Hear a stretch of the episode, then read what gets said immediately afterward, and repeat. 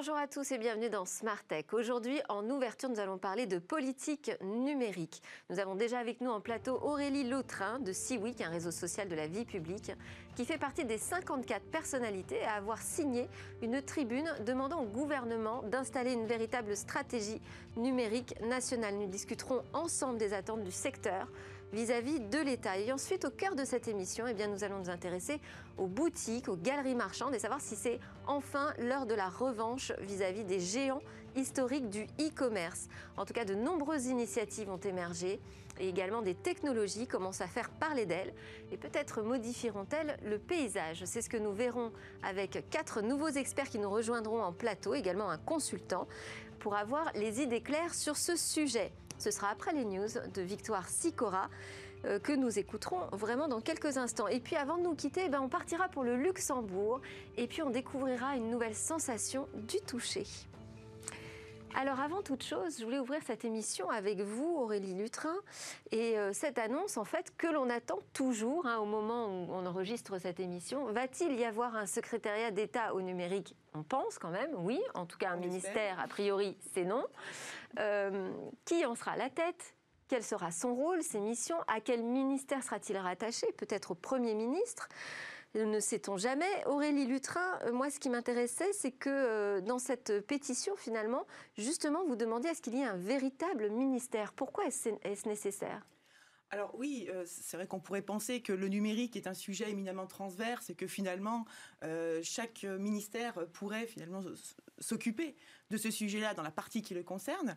Mais là, je renvoie la question, quid du ministère de l'écologie? L'écologie est aussi un sujet éminemment transverse. Et pourquoi aujourd'hui le ministère de l'écologie est un ministère phare? Dans l'organisation du gouvernement, tout simplement parce que nous sommes dans un siècle éminemment écologique, qu'aujourd'hui, toute politique publique doit être quelque part éco-conçue et doit prendre en compte les impacts environnementaux. Eh bien, le, numérique, c'est exactement la même chose. Aujourd'hui, euh, le numérique dépasse largement la sphère de l'économique. Il faut vraiment en prendre conscience. Nous sommes dans une quatrième révolution industrielle liée au traitement des données et au développement de l'intelligence artificielle qui bouleverse tout sur son passage. Et on le voit bien, on l'a bien vu avec euh, la pandémie, euh, ça bouleverse nos, rapports sociaux, ça bouleverse effectivement bien évidemment le secteur économique, mais aussi le secteur politique. Est-ce que pour autant on a besoin d'un ministère dédié? Oui. Quelle est l'attente du secteur L'attente du secteur, c'est d'avoir une véritable politique industrielle autour du numérique et surtout euh, une sensibilisation au fait que l'enjeu du numérique, c'est un enjeu de souveraineté nationale et de souveraineté numérique. Euh, l'enjeu, il est démocratique et politique, il n'est pas qu'économique. Euh, il y a d'ailleurs Donc un rattachement à Bercy ne suffirait pas selon vous? Pour moi, ça ne suffirait pas parce qu'on oublie toute la sphère politique et démocratique. Quel serait l'idéal alors, puisqu'on est parti sur un secrétariat d'État Alors l'idéal serait un rattachement au Premier ministre, parce qu'effectivement, là aussi, ça montrerait que c'est une stratégie d'État et non pas une stratégie sectorielle. Et c'est ça qui est, vraiment important. Et, dans cette tribune, vous mettez aussi euh, largement l'accent sur euh, la partie sécurité oui. Euh, liée aux nouvelles technologies. Pourquoi en particulier la sécurité? La sécurité, alors effectivement, ça concerne la lutte contre la, cybercriminalité, parce qu'aussi on voit bien que tout le monde s'est rué sur le numérique pendant la pandémie mais parfois on s'est mal rué sur le numérique. On a, utilisé parfois des mauvais outils. Et aujourd'hui, euh, effectivement, il faut protéger nos données. les données, il faut prendre conscience que les données, euh, ce n'est pas qu'un outil euh, informatique, c'est le pouvoir. C'est que avec les données, on peut gérer une entreprise, on peut avoir la mainmise sur une entreprise, on peut avoir la mainmise sur un État. Et aujourd'hui, il y a deux, pays, il faut quand même, il y a plusieurs pays qui l'ont compris, mais il y a deux puissances qui émergent, ce sont quand même les États-Unis et la Chine qui ont très vite compris avec leur équipe, je dirais, de challenger, euh, les géants du numérique chinois et américains, euh, ils ont vite compris qu'en maîtrisant les données de citoyens, d'administration, on maîtrisait un État. Et aujourd'hui, il faut protéger nos données. C'est notre patrimoine, c'est notre nouveau patrimoine. Alors justement, il y a beaucoup de dossiers sur la table en matière de numérique. Je pense euh, à l'inclusion, à l'emploi. Oui. Euh, je pense aussi au développement d'une filière en intelligence artificielle pour que la France puisse quand même avoir un poids dans ses déploiements. On a parlé de la cybersécurité. Il y a aussi l'identité numérique, euh, la 5G, l'industrie 4.0, le cloud de confiance, tout ça quels seraient euh, les premiers dossiers, selon vous, à traiter pour le nouveau secrétaire d'État au numérique? Si, ce n'est pas Cédric qui est renouvelé. après, au-delà des personnes, le gros chantier, à mettre en place, c'est la formation. Je dirais que l'ignorance est mère de tous les maux, mais alors c'est encore plus vrai dans euh, le domaine du numérique. Euh, la formation initiale et continue, et quand je parle de formation continue, je ne vise pas que les salariés, hein, je vise tout le monde. Tout le monde doit monter en compétences. Donc c'est pas, pas juste pour lutter contre l'électronisme, ah c'est quoi? C'est pour suivre une transformation de la société? Garantir l'employabilité des Françaises et des Français. Euh, parce que si on ne comprend pas comment fonctionne l'écosystème des données, on ne pourra pas construire euh, une performance économique. Euh, et euh, on pourra, et ça peut générer des stratégies mortifères sur le plan économique et social. Aujourd'hui, très clairement, et on le voit dans les, derniers accords qu'il y a eu malheureux peut-être, ce n'est pas à moi de le dire, mais on, voit bien que parfois certains partenariats résultent peut-être d'une méconnaissance de l'écosystème des données. et, effectivement, la formation est absolument nécessaire.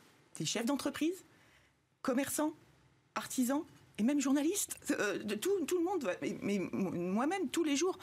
une société qui sera performante, c'est une société qui sera apprenante. On est en mode de formation continue, c'est, euh, on, est dans un monde qui se complexifie.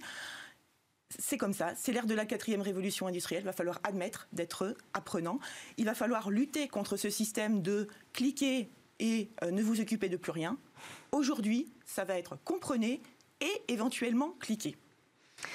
Vous appelez de vos voeux une stratégie, une politique nationale sur le numérique. Est-ce que ça veut dire que la France doit porter, selon vous, euh, un message, une voix particulière au sein de l'Europe? Oui, euh, quelque part, c'est porter cette troisième voie. on ne doit pas avoir le choix entre les États-Unis et la Chine. Il y a une troisième voie, c'est celle de la souveraineté numérique. Alors quand je parle de souveraineté numérique, pour éviter les, confusions, au, sein au, sein de l'Europe même. Au sein, de l'Europe même, parce que finalement c'est chaque État qui va, euh, qui, qui doit s'appuyer sur l'Europe. L'Europe a un rôle à jouer pour porter, ne serait-ce que pour mutualiser aussi la recherche et le développement. Quand on voit euh, les budgets qui sont euh, alloués aux États-Unis et en Chine, il n'y a qu'au niveau européen qu'on va pouvoir lutter. C'est pas au niveau euh, franco-français. Ça va être un peu difficile, même si on a tous les talents. Euh, l'économie est telle qu'il va falloir euh, mutualiser la recherche et le développement. et aussi porter cette, cette notion de souveraineté numérique, qui ne veut pas dire faire du franco-français en concernant la France, parce qu'il y a des entreprises françaises qui proposent des solutions qui vont à l'encontre de, l'intérêt de, l'État, oui, parce qu'ils vont capter les données. Mais il y a cette voie, cette elle est commune aujourd'hui en Europe. Elle n'est pas propre à la France. On n'attend pas spécifiquement la France sur ces sujets. Mais parce que la France est quand même, en termes d'école, de formation de cerveau, a quand même, euh, on voit Paris-Saclay, qui a été finalement classé parmi les meilleures écoles, euh, on, a tout pour réussir. Et donc, c'est un peu la spécificité française. On a les écoles, les cerveaux, on a l'écosystème, parce que là, euh, les sociétés existent. Après, c'est juste un problème de rencontre de l'offre et de la demande. Mais les, sociétés existent. Et donc, on a un problème de politique aujourd'hui. Voilà, de politique. Euh, euh, c'est pour ça qu'il faut une, politique, une véritable politique industrielle française. Merci beaucoup Aurélie Lutrin de Seaweek d'avoir partagé votre point de vue dans cette émission. On enchaîne avec les news qui ont retenu l'attention de Victoire Sicora. Bonjour Victoire. Bonjour Daphine. On démarre avec euh, ben, un cauchemar, hein, le piratage massif de comptes Twitter très célèbres aux États-Unis. Et oui, Bill Gates, Elon Musk, Barack Obama ou encore Joe Biden ont été visés par un piratage aux crypto-monnaies via des messages sur ces comptes, invitant les internautes à envoyer des bitcoins à des adresses données, en proposant bien sûr en échange le double des montants transférés. Et cette fraude a fonctionné un total de 12,58 bitcoins, soit près de 116 000 dollars, ont en effet été envoyés à ces adresses pirates. L'action Twitter a chuté dans la foulée suite à cette cyberattaque. Les explications de l'entreprise n'ont pas réussi à rassurer. Oui, je pense qu'on n'a pas fini d'en parler, effectivement.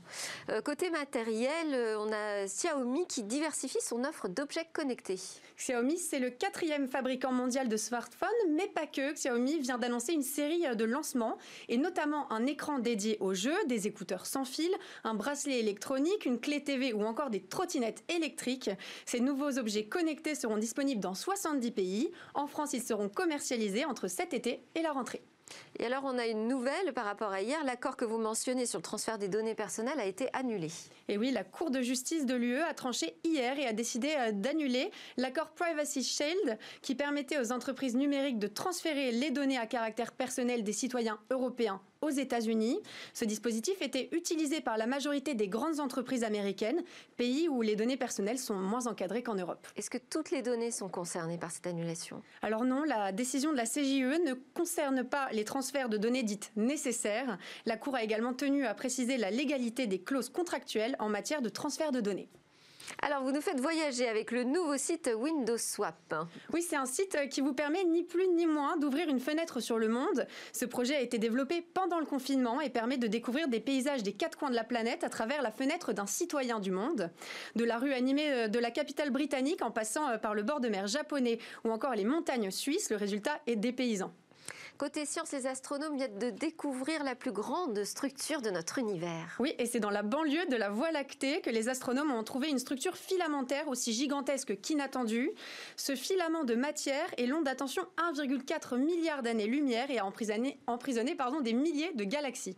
Merci beaucoup, Victoire. Aurélie Lutrin, vous aviez une news qui a retenu votre attention cette semaine, je crois. Oui, euh, le, ministère de, la Justice euh, hollandais euh, qui a considéré, donc il faudrait analyser précisément la, décision qui, circule, mais qui a considéré que Microsoft Office 365 hein, pouvait être, dans, dans certaines de ses applications, contraire hein, au RGPD.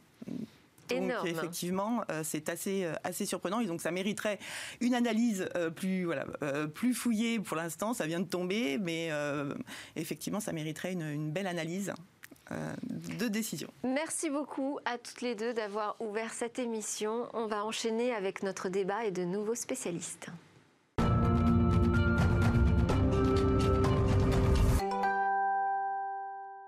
C'est le moment de notre débat sur la revanche des boutiques. Alors les centres-villes vont-ils devenir des nouvelles marketplaces, des marketplaces locales? Eh bien peut-être, en tout cas c'est ce qu'on a l'impression qui est en train de se passer. Et pour en parler, j'accueille Charlotte Journobord qui est CEO de Wishibam, une plateforme de gestion omnicanale des points de vente. Jean-Pierre Remy avec nous, PDG et fondateur de DeepReach, qui est une plateforme qui propose aux points de vente régionaux des, des outils marketing et de communication basés sur l'intelligence artificielle. Julien Berthomier, cofondateur de Diasc, qui crée des boutiques virtuelles. Et Stéphane Grandjean, vous êtes fondateur de Simple Maps, une application de dynamisation des territoires et des centres-villes. Et nous ferons également appel à notre consultant du jour, Pierre Brun, du cabinet de conseil en stratégie Verton. Alors je commence avec vous, Charlotte Jounobor. Quand je vous ai rencontré la première fois, vous m'avez raconté une histoire passionnante. Vous m'avez dit, demain, ces galeries marchandes, en fait, ce seront des mini Amazon. Et pourquoi pas faire pareil avec des quartiers d'une ville? Et pourquoi pas faire pareil même avec des centres-villes complets euh, en province et demain à Paris. Alors on en est où de ce projet? Alors, donc du coup, euh, nous, on a décidé qu'il y avait deux façons de voir le Covid, qu'il y avait une façon de le voir comme euh, quelque chose de catastrophique pour le retail et qu'on pouvait aussi le voir comme un, accélérateur de transformation. Et, c'est ce qu'on a, ce qu'on a voulu en tous les cas mettre en place. Donc, on a lancé durant ce confinement deux marketplaces locales responsables et du coup citoyennes à Angers et à Nice. Euh, pour permettre aux commerçants, quels qu'ils soient, donc il y a des enseignes, des indépendants, des franchisés, euh, de vendre en ligne les produits disponibles dans leur magasin en temps réel. Et pourquoi c'est hyper important? Parce qu'on parlait la dernière fois euh, d'avantages concurrentiels qu'on pourrait permettre de, de développer en mettant en place ce type de proposition de valeur. C'est parce que aujourd'hui, il y a quand même 90% du retail Du chiffre d'affaires généré dans le retail qui se fait euh, en physique et 10% qui se fait en ligne. Sauf que euh, les courbes euh, sont plutôt à l'avantage du commerce en ligne. L'idée, c'est de se dire que... C'est-à-dire les courbes des consommateurs. C'est-à-dire les actes d'achat se font aujourd'hui davantage... Sur les cinq dernières années, le e-commerce a augmenté de 170%, le trafic en magasin a baissé de 60%. Et donc, on se dit qu'à un moment, il est quand même temps de penser à ce que veut le consommateur, à savoir un commerce qui soit ni physique ni en ligne, mais un mix des deux, ce que moi j'appelle omnicanal ou connecté. et en fait, l'idée, l'idée, c'est de se dire que l'avantage euh, du magasin, c'est son expérience. Et c'est le fait que si vous avez un problème avec un produit, vous savez où trouver la vendeuse. Euh, et puis aussi, souvent, vous avez créé une relation quand même particulière. Et dans la vie, on préfère toujours faire travailler les gens qu'on aime bien plutôt que les gens qu'on ne connaît pas. Euh, donc, l'idée, c'est de se dire que en transformant ces centres-villes en plateforme numérique mais expérientielle où on peut trouver sa vendeuse dans le physique, mais aussi l'appeler pour avoir un conseil et commander en ligne parce que c'est plus simple et se faire livrer euh, partout dans sa région en deux heures si on n'a pas le temps de se déplacer. Et, c'est plus simple que de simplement imaginer qu'on va créer son propre site internet quand on est une petite boutique, euh, de s'inscrire dans un projet euh, plus vaste avec un rassemblement d'offres. Alors, c'est plus simple parce que nous, on a une C'est ça la marketplace, hein, c'est finalement de ramener ses concurrents dans le même espace numérique. Ouais, alors exactement. Et donc, nous, on a une techno qui fait que c'est très simple pour eux puisqu'ils n'ont rien à faire. Euh, on a investi 8 euh, millions d'euros, 5 ans de R&D pour faire en sorte que ce soit euh, extrêmement simple et fluide, ah, quel que soit les systèmes d'information. Tout seul, hein. Non, c'est quand même plus compliqué euh, quand on est un commerçant. mais... on, va, on, va, quand même faire parler un peu les autres euh, intervenants. Jean-Pierre Remy, vous, avec, euh, avant d'Ipris, dire, vous étiez patron de Expedia. Ouais, Solocal, Expedia, Expedia ouais, oui, J'ai fait quelques, quelques années déjà dans le. Dans vous avez, vous avez un peu de conviction en fait sur le, local. Qu'est-ce qui vous fait croire que les boutiques, que les, les centres-villes ont une chance demain dans le monde tout numérique? Bah, d'abord, euh, je vais vous donner deux chiffres euh, qui sont très intéressants. La, première, c'est euh, l'importance du marketing numérique. Aujourd'hui, le marketing numérique aux États-Unis, en local, a dépassé le national. C'est-à-dire qu'en fait, les marques, les entreprises de toute taille dépensent plus pour faire du marketing local que pour faire du marketing national sur le numérique. Première chose. Et puis après. C'est-à-dire que s'ils le font eux, il va falloir qu'on le fasse nous, c'est ça votre euh, Et la même tendance est en France, c'est-à-dire qu'aujourd'hui, le local a une croissance qui est deux fois plus rapide que le national. C'est-à-dire, en gros, le digital local en 2019, c'était plus 20, plus 25% euh, et ça continue de s'accélérer. Parce notamment que quoi? Parce qu'on part de loin? Non, alors il y a une tendance qui est en train de. D'abord, il, y a il y a plusieurs choses qui sont assez fortes. Il y a le circuit court.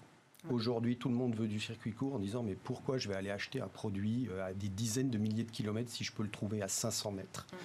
Euh, Il y a euh, également la volonté de, maintenant de, de, créer une, une, véritable expérience croisée entre votre magasin, ce que vous allez faire dans votre magasin, et ce que vous allez faire dans votre salon. C'est ce que moi j'appelle de plus en plus l'e-commerce de proximité. Euh, c'est-à-dire qu'avant, on faisait de l'e-commerce pour aller acheter des produits à l'autre bout du monde. Aujourd'hui, on fait de l'e-commerce pour en fait échanger avec euh, euh, ceux qui sont directement autour de nous. et cette, cette double expérience est aujourd'hui la plus riche. C'est-à-dire qu'en fait, vous arrivez à la fois à mêler l'expérience du physique avec l'expérience du numérique. Mais comme on, l'a très bien dit avant, il faut un contenu. Il faut un vrai contenu numérique, il faut une vraie expérience. Mais aujourd'hui, on voit que c'est... Alors, après le, après le confinement, c'est devenu vraiment quelque chose d'extrêmement important. C'est une tendance qui ne fait que se confirmer. C'est l'autre tendance que je voulais vous donner aujourd'hui. Nous, on suit à, travers Deepreach, on, on, a à peu près 500 annonceurs sur notre plateforme et on regarde ce qu'ils achètent euh, comme, comme, comme, euh, comme publicité, comme mots-clés, etc. Et euh, on est post-confinement à des prix d'achat de la communication locale qui sont supérieurs à ce qu'on avait avant. Ça veut dire quoi? Ça veut dire qu'aujourd'hui, le budget marketing des marques, le budget marketing des, des commerces, des entreprises, c'est complètement euh, focalisé sur la communication de proximité. Euh, c'est ça qu'ils veulent aujourd'hui, c'est aller chercher en fait euh, ben voilà, le, le client que j'ai à côté de moi qui va pouvoir venir échanger avec moi. Il va, il va peut-être réserver, puis après je vais le livrer chez lui, il va venir voir le produit et puis il va, il va le commander depuis son salon, etc. et cette combinaison est extrêmement intéressante. Tous les deux, vous avez parlé justement de l'expérience client, comment on fait pour reproduire une expérience de la même nature un peu que celle qu'on trouve en physique? Euh, Jean-Pierre, euh, pas Jean-Pierre, Julien, pardon, Berthomier de Diasque, vous justement, c'est ça votre business, c'est de créer des expériences immersives. Mais du coup, euh, c'est-à-dire qu'on est dans, dans, un, concept, un concept store en 3D, c'est ça C'est exactement ça. Donc la société. Et quel est l'intérêt pour une boutique d'offrir un tel univers? Parce que j'imagine que ça représente un coût considérable, non plutôt qu'un simple site vitrine. Euh, donc, euh, donc, en fait, on, travaille à partir de photographie. Donc ça a été toute l'originalité du projet, c'est que les boutiques 3D, ça fait des siècles qu'on en parlait et, c'était compliqué. C'est du travail d'ingénieur euh, cher. Ouais. Et, donc on a développé une solution à partir de photographie. Donc ça ressemble à, à, du Google Street View, de la visite virtuelle. D'accord. Et on a développé une solution qui permet de prendre en photo n'importe quel endroit, donc que ce soit un magasin ou pas un magasin, et à partir de ce, de ce lieu d'aller rajouter et retirer les produits de nos clients. Et du coup, on peut créer des expériences d'achat et de boutique qui sont quasiment les mêmes que celles qu'on pourrait vivre dans un vrai magasin. Et est-ce qu'on a envie de retrouver le, même univers que dans sa boutique finalement sur le web? Est-ce qu'on n'a pas envie de vivre autre chose, d'autres expériences? Naturellement, c'est ce que nous demandent les clients quand, ils nous contactent. C'est-à-dire, moi j'ai une boutique, les, gens viennent de moins en moins, ils vont sur Internet. Est-ce qu'on ne peut pas utiliser cette boutique pour, pour faire une boutique virtuelle? Et nous, ce qu'on leur propose, c'est puisqu'on n'a pas cette contrainte de lieu, euh, pourquoi ne pas prendre euh, un endroit euh, complètement différent Par exemple, on a fait, on a fait une galerie d'art dans une piscine. On, fait, enfin, on, a des idées toutes plus originales les, unes que les autres. L'idée, c'est de mettre en avant à la fois une, image de marque, mais surtout les produits. quel va être le lieu pour les mettre le mieux en situation et derrière d'aller greffer des technologies modernes d'analyse comportementale pour optimiser les positionnements des produits dans les boutiques. Enfin, du coup, on a des outils qui sont beaucoup plus performants que ce que pourrait faire un magasin physique. Euh, ça fait des années qu'on met des caméras pour observer les gens. C'est pas une simple reproduction de son univers physique, en fait. Ça permet beaucoup plus de créativité. Exactement, exactement. Stéphane Grandjean, vous, avec euh, Simplement, vous voulez dynamiser euh, les territoires, les centres-villes, dans une démarche éco-citoyenne, vous dites. Et, on a entendu ça aussi. Hein, dans l'achat local, il y a cette notion de responsabilité du consommateur. Est-ce que vous croyez que c'est quelque chose vraiment d'ancré ou là, on parle de quelques bobos parisiens euh, Non, non, clairement, c'est hyper ancré. Euh, à, Simple Maps, on a fait ce choix-là. On a fait ce choix-là de dire euh, des marketplaces, ça existe, de la technologie, bah, vous en avez tous développé, et puis pour le coup, vous êtes des belles réussites. Donc nous, la question, c'était pas de se dire comment est-ce qu'on reproduit ça, parce qu'il y en a qui l'ont déjà fait. La question, c'était plutôt, plutôt de se dire comment est-ce que anthropologiquement, on s'appuie sur le comportement des gens, sur leurs envies. Et là, pour le coup, on est rentré dans un système où on joue avec les gens, on fait jouer les gens avec le territoire, avec tout ce qu'ils ont autour d'eux, on s'appuie sur une carte comme ça, en plus, on n'est pas cloisonné à des limites de ville. Et au final, les gens se baladent sur le territoire, vont pouvoir jouer avec ce qu'ils ont autour d'eux, de la culture, de la nature, de l'éco-citoyenneté. Et toutes ces interactions de proximité, on les récompense à travers des points qu'on va flécher évidemment derrière en réduction euh, chez les commerçants de centre-ville ou si vous êtes vraiment sympa, vous pouvez même le transformer en plus en, don à des assos. Donc l'idée, c'est de dire, euh, les gens ont envie de changement. Maintenant, ils vont avoir la possibilité de le faire parce qu'il y a plein de solutions qui existent. Donc il faut passer à l'acte et de dire aux gens, vous voulez euh, quelque chose de plus écologique, de plus local, de plus durable euh, et de, un peu Pokémon Go, un, peu on joue avec, exactement ça. Un changement profond de société. Mais au final, on était sur Rome du jeu et, et, la nourriture et du pain, mais en fait, on est exactement à ça. C'est que les gens, ils ont besoin de divertissement, ils ont besoin de se changer l'esprit et pour arriver à les amener à consommer le local, il faut leur faciliter la vie exactement ce que fait Amazon. Amazon, les gens n'y vont pas pour le plaisir, c'est parce que c'est simple. On est dans son canapé, dans son bureau, on commande en trois clics, on est livré chez nous. Il faut reproduire ce système-là. C'est un peu le système du Bon Coin, ce qui avait fait le succès du, Bon Coin au démarrage. C'était cette page toute simple d'ouverture qui démarrait par euh, la carte de France, en fait. On commence par le local. Euh, comment est-ce que vous voyez évoluer les choses, euh, Jean-Pierre Remy, sur cette consommation très locale? Aujourd'hui, on voit trois tendances majeures émerger. Euh, euh, post-confinement, on va dire. La première chose, on a longtemps parlé de drive to store. Maintenant, en fait, euh, les marques disent back to store. Déjà, revenez, revenez voir ce que l'expérience que je peux vous apporter en, magasin. La deuxième chose, c'est la, promotion du circuit court. C'est ce que je disais tout à l'heure. C'est vraiment essayer d'avoir d'avoir vraiment une relation de proximité extrêmement, extrêmement étroite. Et, la troisième chose, c'est ce e-commerce de proximité. Alors, le e-commerce de proximité, euh, il y a deux choses pour que, pour que deux, éléments pour que ça marche. Le premier, c'est un contenu. Il faut un contenu, il faut une expérience qui soit très intéressante. Et là, on a des, expériences autour de la table très intéressantes de ce qu'on peut construire, euh, on va dire, euh, comme autour de, autour de son lieu, physique. Et puis la deuxième chose, il faut avoir en fait, il faut avoir du trafic. Il faut générer du trafic, il faut générer de l'intérêt. Et on l'a vu peu dans le confinement, et on le voit surtout depuis le confinement, moi j'observe, j'observe un peu les, grands gagnants de cette nouvelle phase. Alors il y a toujours les trois mêmes. Euh, Google à travers Google Shopping, euh, Facebook à travers euh, Facebook Marketplace et puis Amazon Amazon qui a euh, été encore à nouveau, euh, a, eu la, plus grosse croissance. Vous parlez du, local, du back to du store, mais, mais, le local, la consommation, c'est d'aller acheter des produits n'importe où dans le monde. C'est aussi ça la facilité du e-commerce. C'est ça, mais dans le local, spécifiquement dans le local, on retrouve ces trois, ces trois grands acteurs qui en fait fournissent aujourd'hui euh, énormément de trafic. C'est beaucoup plus difficile pour des, des marketplaces, on va dire, challenger. et puis l'autre gagnant, qu'on voit quand même, c'est on va dire ce que moi j'appelle les leaders de catégorie. C'est-à-dire dans une catégorie, dans un domaine d'activité, la marque à laquelle tout le monde pense, eh ben, aujourd'hui, c'est celle qui gagne. C'est celle qui investit d'abord, c'est celle qui investit aujourd'hui dans, cette proximité avec son client, euh, et c'est celle qu'on voit gagner euh, particulièrement. Oui, alors il y a aussi la complexité d'exister en tant que marque, parce que autant euh, bah, en bas de la rue, c'est simple, hein, on a tous les voisins qui nous voient. exister sur Internet, c'est quand même un autre défi à relever. Avant de vous donner la parole à nouveau en plateau, on va donner la parole à notre consultant du jour, Pierre Brun. Vous êtes senior manager chez Verton et vous travaillez pour des acteurs du retail, pour des marques, sur des enjeux de fidélisation de clients et aussi de distribution. Alors déjà, je voulais avoir votre analyse sur ce que vous avez entendu là en plateau. Alors, il y a beaucoup de choses intéressantes qui se sont dites. Euh, tout d'abord, la proximité euh, et les tendances de consommation qu'on voit se développer euh, avant la crise et qui se sont accentuées pendant la crise. On le voit, se développe de plus en plus et l'ensemble de nos clients nous demandent en fait de travailler sur ces tendances. Donc typiquement, la proximité, euh, via les marketplaces, via des nouveaux canaux de distribution en circuit court. Tous les acteurs travaillent là-dessus. Euh, et aussi dans des programmes de fidélisation. C'est-à-dire qu'on nous dit aujourd'hui nos programmes de fidélité, comment on peut faire pour euh, les rendre plus en lien avec les vendeurs, pour intégrer finalement le magasin dans l'expérience de fidélisation. Quel, que soit le, quel que soit le type de commerce Ouais, grosso modo, quel que soit le type de commerce, c'est-à-dire qu'en alimentaire, on le voit, hein, on a des marketplaces qui commencent à se lancer sur le circuit court et sur le local. Donc il y a par exemple Épicerie, je pense que vous connaissez. Il y a La Ruche qui dit oui aussi, qui permet de mettre en lien euh, les clients avec les petits producteurs locaux. On a même Amazon hein, qui a lancé sa marketplace, euh, euh, la boutique des producteurs. Donc c'est-à-dire que même Amazon finalement va sur cette tendance-là.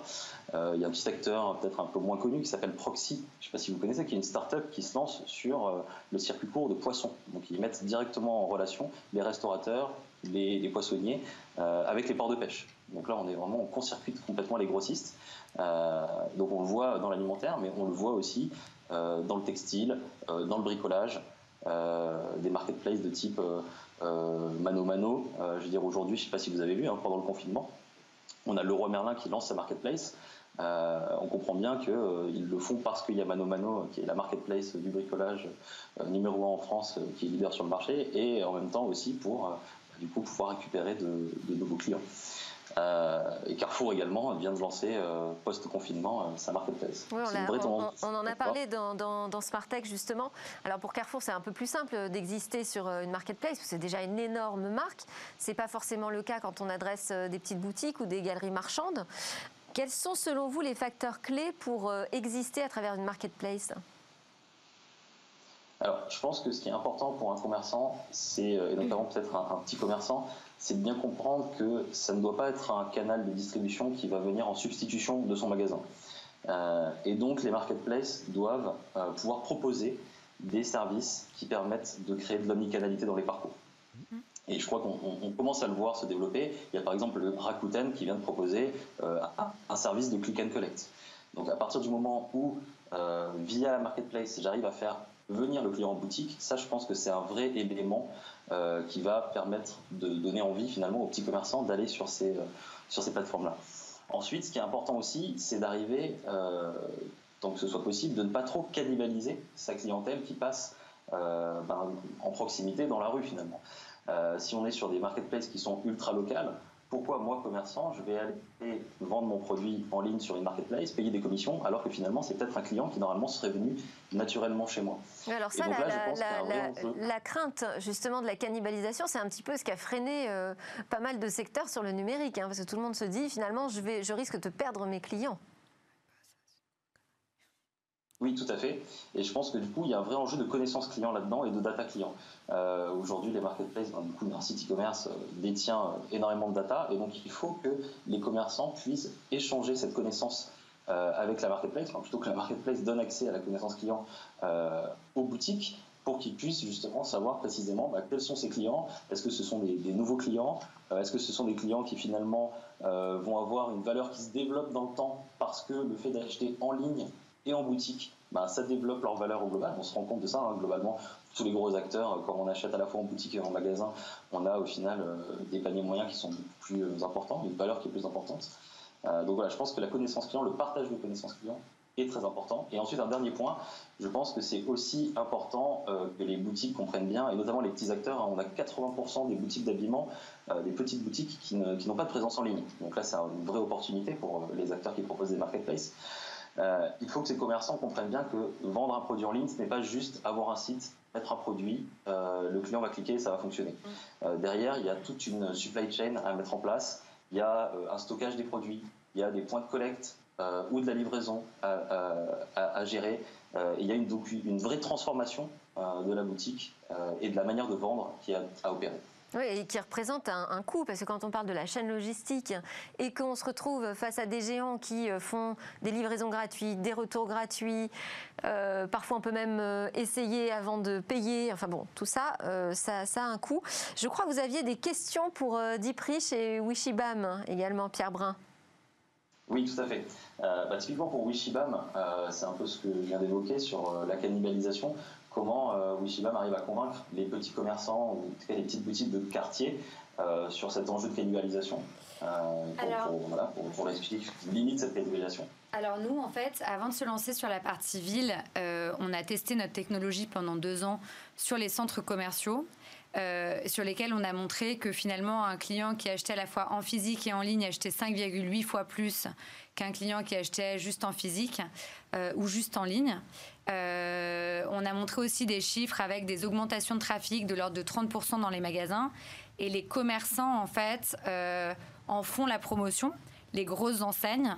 Euh, ce qui s'est passé avec euh, le, coronavirus, c'est que finalement leur boutique était fermée, donc leur seul moyen de vendre, c'était euh, de vendre soit par téléphone, soit de rentrer sur des plateformes numériques, ou alors de créer leur site marchand tout seul. Et juste, je ne veux pas monopoliser la parole, mais pour reprendre ce qu'on s'était dit tout à l'heure, pourquoi c'est important de rentrer sur une marketplace? C'est parce que une marketplace, c'est le reflet d'une rue quand on ouvre un magasin, on va pas dans une rue tout seul euh, où on va être le seul vendeur de chaussures. Parce que si tu es le seul vendeur de chaussures, en fait, personne va venir chez toi. Donc l'idée, c'est de montrer qu'il y a une complémentarité du commerce physique et du commerce en ligne et d'avoir les commerçants qui en sont euh, les premiers promoteurs. Et donc derrière, c'est un cercle assez vertueux qui se met en place. Pierre Brun, votre question pour euh, Rich Oui, alors pour Deep euh, Ma question, elle concerne la manière dont vous adressez localement les clients. Vous dites, en fait que vous êtes capable d'optimiser euh, euh, le budget d'une campagne marketing locale. Euh, est-ce que dans l'analyse de la performance justement de vos campagnes, au-delà du ROI, on va dire court-termiste, c'est-à-dire voilà, est-ce que ma campagne à court terme est rentable ou pas, vous faites également des analyses pour regarder si, en fonction du canal d'acquisition qui a été mis en place, ça génère vraiment de la valeur client dans le temps. Parce que c'est ça qu'on remarque souvent, beaucoup de marques ne font pas, euh, c'est d'analyse plus sur le long terme pour derrière pouvoir capitaliser et investir sur vraiment le bon canal d'acquisition. C'est une excellente question parce qu'en fait, avant même de démarrer une, campagne, on va faire une analyse extrêmement fine du marché local dans lequel vous êtes. Vous pouvez être une marque dans 100 euh, villes en France. On va regarder ville par ville quelle est la position, quelle est la force de la marque, comment elle est perçue, euh, quelles sont les audiences auxquelles elle s'adresse particulièrement? Euh. Et en fait, on se rend compte que la position d'une marque, on parlait de Carrefour tout à l'heure, Carrefour a une position totalement différente sur pratiquement toutes les villes de France. Les concurrents ne sont pas les mêmes, la marque n'est pas perçue de la même manière, les audiences ne sont pas les mêmes et les médias par lesquels on s'adresse ne sont pas les mêmes. Et donc, ça va être notre base de travail et on va voir comment cette position va, évoluer dans le temps. Et donc, une fois qu'on a fait ça, après, on va générer donc des, stratégies de campagne et on va activer ces stratégies à travers tous les canaux. Alors vous me posez la question de savoir comment on peut effectivement suivre l'efficacité. En fait, nous, on va pas essayer de dire, euh, tiens, à travers Google, on a telle efficacité, à travers Facebook, on a telle efficacité. Nous, ce qui va nous intéresser, c'est la combinaison de tous ces canaux ensemble. Il euh, faut bien se rendre compte que quand vous êtes dans une marketplace, c'est très important, c'est le premier pas. Mais si vous faites rien, il se passera rien. Personne ne viendra chez vous. Donc, euh, il faut les faire venir les clients. Et l'intérêt, en fait, on se rend compte qu'aujourd'hui, ce qui est très important, c'est d'avoir une stratégie cross-média. En fait, on va combiner tous ces médias ensemble et on va les combiner de manière simultanée et automatisée. Pourquoi automatiser? Parce qu'en fait, c'est des toutes petites campagnes. Euh, la campagne d'un commerçant en ligne, c'est quelques centaines d'euros. C'est 200, 300 euros par mois. Et avec ça, il faut que vous arriviez à assurer une présence chez Facebook, chez Google, sur les mobiles, pour qu'en fait les gens viennent dans votre marketplace, mais chez vous. Euh, et donc ça, il faut que vous fassiez de manière euh, totalement automatique et en fonction de ce que vous aurez observé dans le marché dans lequel vous êtes. L'usage de l'algorithme. Stéphane Grandjean, est-ce qu'on va avoir des nouveautés cet été dans les boutiques? Est-ce qu'on va pouvoir jouer entre le online et euh, le offline? Est-ce qu'il va se passer des nouvelles expériences? Bah, surtout avec le confinement, il faut, parce que pour le coup, on, est bloqué euh, en France pour la plupart. Il y a quand même beaucoup de pays qui sont encore fermés. Donc l'idée, c'est effectivement de pouvoir faire redécouvrir un peu à la Pokémon Go, on l'évoquait tout à l'heure, la culture, euh, la biodiversité. Euh, simplement pouvoir diriger son téléphone en réalité augmentée sur une plante et savoir ce que c'est et puis si ça a des vertus médicinales. pouvoir diriger son téléphone sur une plaque de rue et de se dire, tiens, c'est Victor Hugo et, avoir via des moteurs de recherche français en mode privacy récupérer de l'information sur qui était Victor Hugo. Donc ramener la culture aux gens. L'idée, c'est vraiment ça, c'est d'accompagner l'utilisateur dans, son, dans sa consommation du territoire, au sens activité, et de pouvoir lui faire comprendre que la technologie doit servir à recréer un lien. C'est vraiment l'axe de différenciation qu'on a fait. L'idée, c'est que la technologie doit servir le monde réel. Dans le modèle économique qu'on a mis en place, parce que Pierre parlait de la cannibalisation, euh, nous, on a mis un modèle qui est, très simple pour la partie commerçant, pour qu'ils vont être visibles sur sur la plateforme. L'idée, c'est de dire pas de système d'enchères pas de système de lien sponsorisé. Le seul moyen d'être plus visible sur la plateforme, c'est de respecter un ou plusieurs des six impacts positifs qu'on a édictés. Et en gros, plus un commerçant euh, va respecter ces impacts, plus il sera visible sur la carte. Donc le logo va grossir et s'entourer de vert. Et en plus, euh, ça, on va réduire sa licence parce qu'il va avoir cet impact positif sur le, sur le territoire. Donc finalement, nous, les indicateurs de performance qu'on a... La gratification aux bonnes pratiques. C'est exactement ça. Et puis en plus, l'indicateur clé là-dessus, c'est de dire qu'il n'y aura pas un euro de, de généré en développement économique local qui ne sera pas issu soit d'un nombre d'éco-gestes réalisés, soit de CO2 euh, compensé ou séquestré, ou de euh, déchets collectés ou non produits. L'idée, c'est vraiment d'aller sur quelque chose qui soit très vertueux on arrive à la fin de ce débat sur euh, les commerces et leur avenir euh, en ligne. Julien Berthomier, justement, je me disais pour terminer, vous croyez finalement que c'est encore un intérêt de garder une vraie boutique euh, physique? Oui, je pense que la, difficulté, c'est de gérer ça dans un global entre la partie digitale et la partie physique. Parce que ce qu'on disait tout à l'heure est, effectivement important. Nous, on fait des boutiques qui peuvent être magnifiques, mais une boutique magnifique au milieu du désert, euh, ça sert à rien du tout. Et le, changement que je vois entre le, numérique et le physique, c'est qu'on passe de commerçants qui avaient l'habitude d'avoir un pas de porte. En fait, ils croyaient payer une boutique avec des murs pour mettre des produits. C'est pas ça qu'ils achetaient en fait. Ce qu'ils achetaient, c'était un passage. Donc il y a, d'ailleurs beaucoup de marques qui, avant d'ouvrir une boutique, se mettent dans la rue pendant un jour, dix jours et regardent combien de gens sont passés et qui est passé et comment. Donc c'est un passage qu'on avait avec une boutique physique. Et quand on passe au, digital, au e-commerce ou autre, tout ce passage-là, il n'existe plus. Donc, faut le générer. Donc, c'est une transformation pour les commerçants qui doivent complètement changer leur, méthode euh, en se disant bah, qu'est-ce que je fais maintenant pour faire venir les gens? Puisque, Et une fois qu'ils sont arrivés, on retrouve un métier classique de commerçant. Donc je pense que ça reste complètement complémentaire. Il faut cette boutique physique parce que c'est ça qui, qui développe le relationnel. C'est là où on, on, apprend nos clients, on apprend à les connaître, on sait qu'est-ce qu'ils viennent chercher, qu'est-ce qu'ils aiment. Mais il faut absolument se mettre dans une démarche aussi de, de, de séduction, d'aller rechercher les clients. Et pour ça, le digital, c'est une super école. Et, les méthodes dont on parlait euh, d'éducation ou, pour, pour, pousser plus ou moins tel ou tel commerçant sur des marketplaces sont hyper importantes parce que c'est ça qui forme finalement nos commerçants euh, à euh, aller chercher le client et à comprendre les mécanismes qui sont tous de plus en plus complexes et de plus en plus variés. On ne peut pas lutter directement, frontalement avec, Amazon en se disant bah tiens je mets un site et puis je vais me commencer à vendre euh, et, être en compétition avec Amazon. Il, faut, il faut y aller étape par étape et ces marketplaces sont des solutions et des idées pour former les, commerçants à aller petit à petit euh, sur le marché euh, des, des, pure players et, développer ces compétences qu'ils n'ont pas. Les former et puis faire baisser les coûts. C'est aussi grâce à ça, je pense que les petites boutiques s'en sortiront sur le numérique. Merci beaucoup à tous les cinq. On va remercier Pierre Brun également du cabinet Verton qui euh, s'est connecté avec nous pour ce débat. Et puis juste après la pause, eh bien, nous allons partir pour le Luxembourg.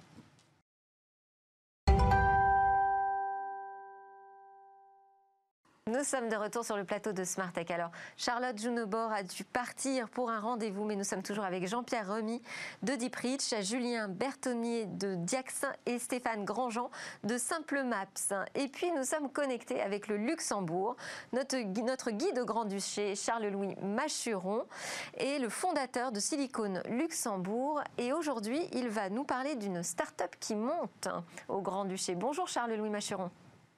Bonjour Delphine Sabatier. Alors, quelle est cette start-up qui monte alors cette semaine, j'avais envie de vous parler euh, FinTech et euh, RegTech et gouvernance d'entreprise en particulier avec la start-up Stempify qui a décidé de, digitaliser voilà, tout le process de, gouvernance d'entreprise et qui est une des, une des FinTech qui, qui monte au Luxembourg. Et gouvernance d'entreprise, c'est-à-dire concrètement, qu'est-ce qu'on retrouve comme outil? Alors concrètement, donc la, gouvernance d'entreprise, hein, ce qu'il faut bien comprendre, c'est que euh, aujourd'hui, c'est pas un secteur qui est, très digitalisé, et l'objectif principal, c'est vraiment de simplifier les process et, euh, d'enlever tout type de, documents papier pour les, pour les entreprises euh, dans, leur, dans leur gouvernance. Donc cette startup, elle a mis en, place euh, une, plateforme qui permet donc aux, aux entreprises de pouvoir bah, gérer leur, leur comité exécutif, conseil d'administration, réunion via cette plateforme, de pouvoir signer des documents de manière euh, traçable avec la blockchain euh, via, cette, euh, via cette plateforme et de pouvoir aussi bah, tenir le, registre aussi des, bénéficiaires économiques de, de, l'entreprise, donc de manière voilà, entièrement digitale et, et, traçable avec, avec cette couche blockchain. Alors vous disiez que c'était né d'un besoin très fort pendant le confinement, on le comprend, mais du coup, est-ce que cette start-up est née aussi de manière très opportuniste pendant cette période? Alors, non, la startup était déjà, euh, existait déjà depuis, euh, depuis, quelques temps. Euh, c'est vrai qu'ils étaient en train de préparer le, lancement vraiment de, leur plateforme. Et, voilà, quand le, confinement est quand le confinement est arrivé, en fait, eux, ils étaient déjà prêts avec leurs solutions techniques et ils ont bah, profité de cette période pour, pour lancer en avance, ce qui est à noter, ce qui n'est pas souvent le, cas dans les startups, donc lancer en avance leur plateforme voilà, auprès, des, auprès des entreprises. Et leur projet de déploiement, c'est quoi? C'est euh, arriver sur le marché français, par exemple? Alors effectivement, ils ont des, euh, fortes ambitions euh, européennes, donc déjà être un acteur luxembourgeois reconnu, et puis eux, ils veulent ça vraiment s'imposer comme un, leader européen de la gouvernance digitale des, entreprises. Donc voilà, tous les marchés les, intéressent. Et ils viennent de nommer hier un, directeur des opérations pour les aider justement à, structurer ce développement, à structurer les, process et structurer aussi voilà euh, leur lien vis-à-vis du, régulateur. Bon, ben, on pourra dire qu'on euh, on a annoncé leur arrivée très tôt dans Smartech et c'est grâce à vous, Charles-Louis Machuron de Silicon Luxembourg. Merci beaucoup. Et eh bien maintenant, bonne journée. Je, bonne journée. Je vous propose que l'on parte euh, ben, dans les labos de recherche, découvrir ce qui se passe du côté des interfaces haptiques.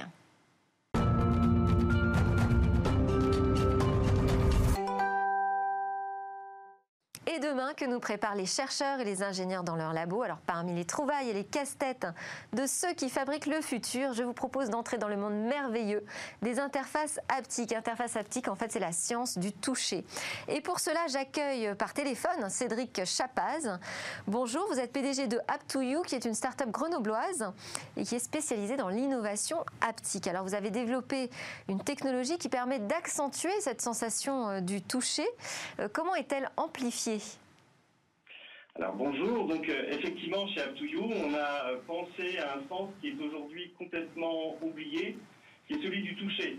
Euh, et en fait, il ne faut pas oublier que dans, dans chacune de nos mains, on a plus de 9000 capteurs qui sont là justement pour percevoir des informations sous la peau et donc les restituer et ainsi enrichir notre quotidien. Et partant du constat qu'aujourd'hui, nos écrans tactiles, nos smartphones, nos écrans dans les voitures ne disposaient pas de, de technologies permettant d'offrir euh, une communication utile par le sens du toucher, c'est ce qui a, euh, c'est ce qui m'a poussé à créer App2You. Alors justement, pour quel type de, d'écran finalement ou d'interface, c'est vraiment pertinent d'ajouter cette sensation de toucher? Je dirais qu'il y, y a, plusieurs raisons qui, euh, qui nous ont poussé à apporter cette solution. La première raison, c'est que on voit qu'aujourd'hui les écrans sont partout dans notre quotidien. Ça va être votre smartphone, ça va être une borne interactive pour acheter des billets, ça va être également l'écran qui va être intégré dans votre véhicule, dans votre voiture. Et à chaque fois, il y a une problématique pour récupérer l'information par le bon canal de communication. Je vais prendre un exemple très concret qui est celui de la voiture. Vous voyez qu'aujourd'hui, la taille de l'écran qui est encastré dans le tableau de bord est de plus en plus importante. Et vous allez contrôler le GPS, tout ce qui est multimédia, la climatisation. Sauf que le temps que vous allez passer à regarder votre écran, c'est du temps qui va vous manquer pour ne pas voir, par exemple, un, passant qui, euh, qui traverse la route devant votre voiture. Si vous avez une information qui vous est restituée via le sens du toucher, eh bien, vous n'avez plus besoin de regarder continuellement l'écran et vous pouvez donc le piloter, le contrôler beaucoup plus efficacement tout en cartant la route sur les yeux. Ça, c'est un exemple très concret qui illustre l'importance de mettre euh, un retour et une interaction par le sens du toucher. Alors euh, oui, en fait, on reproduit la sensation qu'on a quand on tourne le bouton du, par exemple, pour monter euh, le volume de sa radio. c'est aussi les interfaces haptiques. Moi, je les avais découvertes autour du jeu vidéo parce que du coup, on peut jouer avec des retours de force. J'ai une musique qui se rajoute à votre voix là. Ah oui, moi aussi, j'ai de la musique qui se rajoute à votre voix. Parfait, merci. C'est votre vidéo de démonstration, je crois, qui euh, s'est déclenchée. D'accord. Ça nous permet de voir un peu à quoi ça ressemble et les applications. je parlais du jeu. Euh, on parlait aussi en plateau, quand on a préparé cette émission, de la médecine, euh, puisque quand on fait des opérations à distance, c'est d'autant plus important, là, c'est pas juste du gadget, d'avoir la sensation, en fait, du geste chirurgical que l'on produit. Alors, de toute façon, notre ambition, c'est tout sauf du gadget. C'est-à-dire qu'on est vraiment dans le fait de rajouter cette dimension qui, est manquante pour sécuriser la façon dont on va interagir avec nos écrans tactiles. Donc l'exemple que vous situez, que vous resituez est parfaitement pertinent. C'est-à-dire que c'est toutes les situations dans lesquelles on ne peut pas continuellement regarder l'écran. Donc celui du domaine médical où euh, un opérateur va devoir paramétrer un équipement de radiologie tout en bien évidemment faisant attention à ce que l'appareil ne vienne pas, par exemple, écraser la personne lorsqu'il vient régler la distance et la position de l'appareil. Ça, c'est une situation, encore une fois, qui illustre le fait que le sens du toucher est irremplaçable, véritablement. Donc la vision aujourd'hui avec l'écran euh, est, dominante, mais il y a quand même un certain nombre d'applications et d'usages qui nécessitent d'interagir par sens du toucher pour euh, garder cette efficacité. Avant, il y avait les boutons mécaniques, vous vous souvenez, les, les autoradios, il y avait le, le tuner, il y avait le volume du son. On arrivait à faire les deux. Aujourd'hui, tout ça a disparu puisque c'est l'écran tactile qui intègre cette fonction-là, mais il est urgent de réintégrer cette fonction de toucher tangible et interactif. Oui, parce que revenir au bouton, ce serait un petit peu euh, archaïque, on perdrait certaines euh, fonctionnalités. Euh, vous avez aussi dévoilé au CES 2020 le premier smartphone haptique. Alors là, quand vous parlez d'utilité et non pas de gadget, à quoi vous pensez sur un smartphone? Alors, le smartphone, c'est un terrain de jeu extraordinaire pour proposer des nouvelles innovations aux fabricants de smartphones il y a, plusieurs applications euh, clés. Il y a, une première tendance qui est celle de d'enlever tous les boutons mécaniques qui sont en périphérie de, du smartphone. Je pense notamment aux boutons pour euh, allumer ou éteindre son smartphone, euh, le volume du son pour monter ou, descendre le volume du son. Tout ça va avoir tendance à disparaître pour avoir un objet qui va être à la fois beaucoup plus design, beaucoup plus euh, euh, d'un point de vue esthétique, beaucoup plus beau, et en même temps étanche, parce que tous ces boutons, ce sont autant d'opportunités pour qu'il y ait malheureusement de, soit des, saletés, soit de l'humidité qui rentrent dans le smartphone et qui viennent euh, causer des problèmes de fiabilité. Cédric Chapaz, je, suis désolée, c'est la fin de cette émission. C'est passionnant les interfaces haptiques. En tout cas, moi, ça me passionne. J'espère que c'est transmis à nos téléspectateurs. On reviendra sur ce sujet. Merci d'avoir été avec nous. À la fin de cette émission, vous allez retrouver le Lab Startup avec quatre jeunes pousses innovantes. Et moi, je vous dis à lundi pour de nouvelles discussions sur la tech.